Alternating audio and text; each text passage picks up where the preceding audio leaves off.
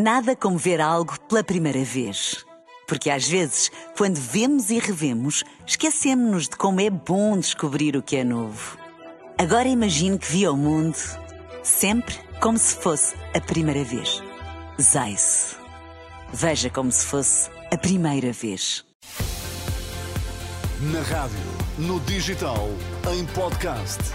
Música para sentir, informação para decidir.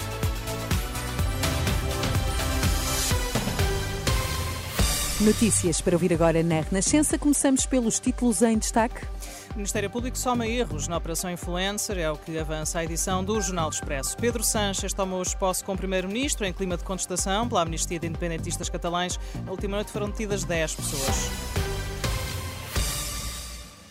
Já há três erros assumidos pelo Ministério Público na Operação Influencer que levou à admissão do Primeiro-Ministro. Vítor Scária, o chefe de gabinete de António Costa, garante que nunca teve qualquer reunião na sede do PS com Lacerda Machado e o CEO da Start Campus, ao contrário do que o Ministério Público alegava. Só que os procuradores do Ministério Público, segundo a edição do Jornal Expresso, já terão vindo reconhecer mais este erro no processo e justificado com uma má interpretação de uma das escutas.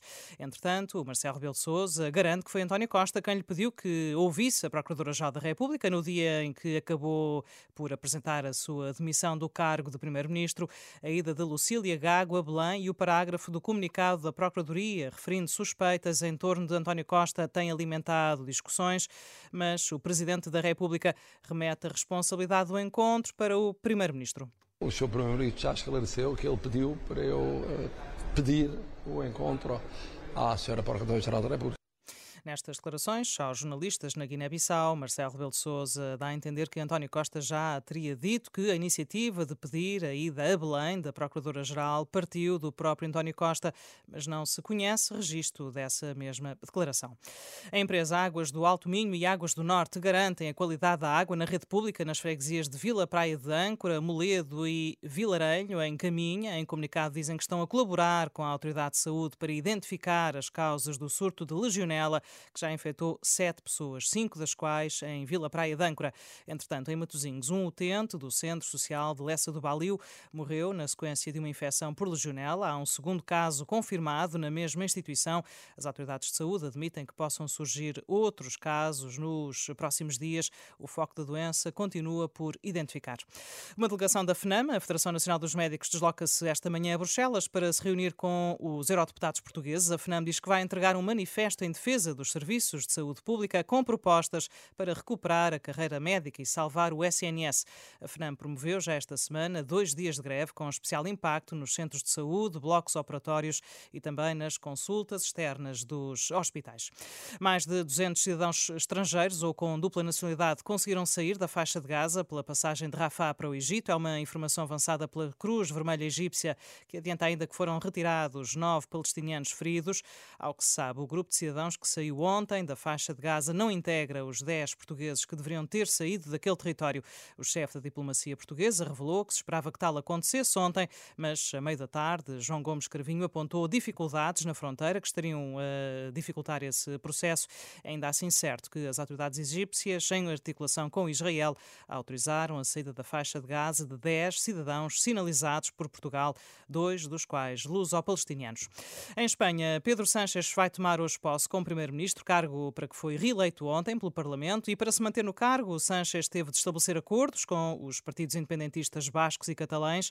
Para ter o apoio destes últimos, prometeu conceder amnistia aos independentistas, que há seis anos convocaram um referendo à revelia do governo.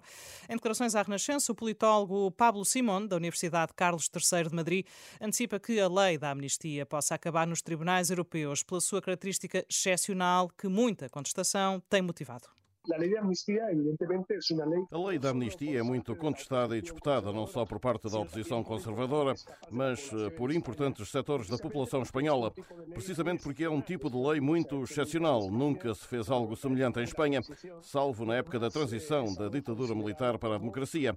Além do mais, é considerada uma concessão aos partidos independentistas, em troca de apoio parlamentar, e isso vai levar sem dúvida a um processo complexo. Esta lei vai ter de ser discutida no Parlamento. A aprovação definitiva da lei não será em caso algum antes do mês de março. É natural que este caso acabe nos tribunais europeus. Em Espanha têm-se sucedido as manifestações contra a amnistia aos independentistas. Na última noite, os manifestantes ocuparam a zona perto da sede do PSOE, em Madrid, de onde resultaram incidentes com a polícia. De acordo com a edição online do jornal El Mundo, pelo menos 10 pessoas acabaram detidas, outras 5 ficaram feridas.